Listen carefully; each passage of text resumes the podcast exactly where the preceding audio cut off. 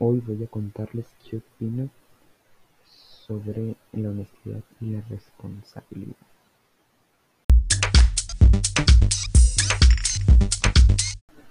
La honestidad es uno de los valores más importantes en la formación de la personalidad y el carácter de los niños. Es la base de sus relaciones con los demás. Una persona honesta atrae la confianza y el respeto de los demás. La responsabilidad te permite crear valores y te ayuda a dirigir las riendas de tu vida.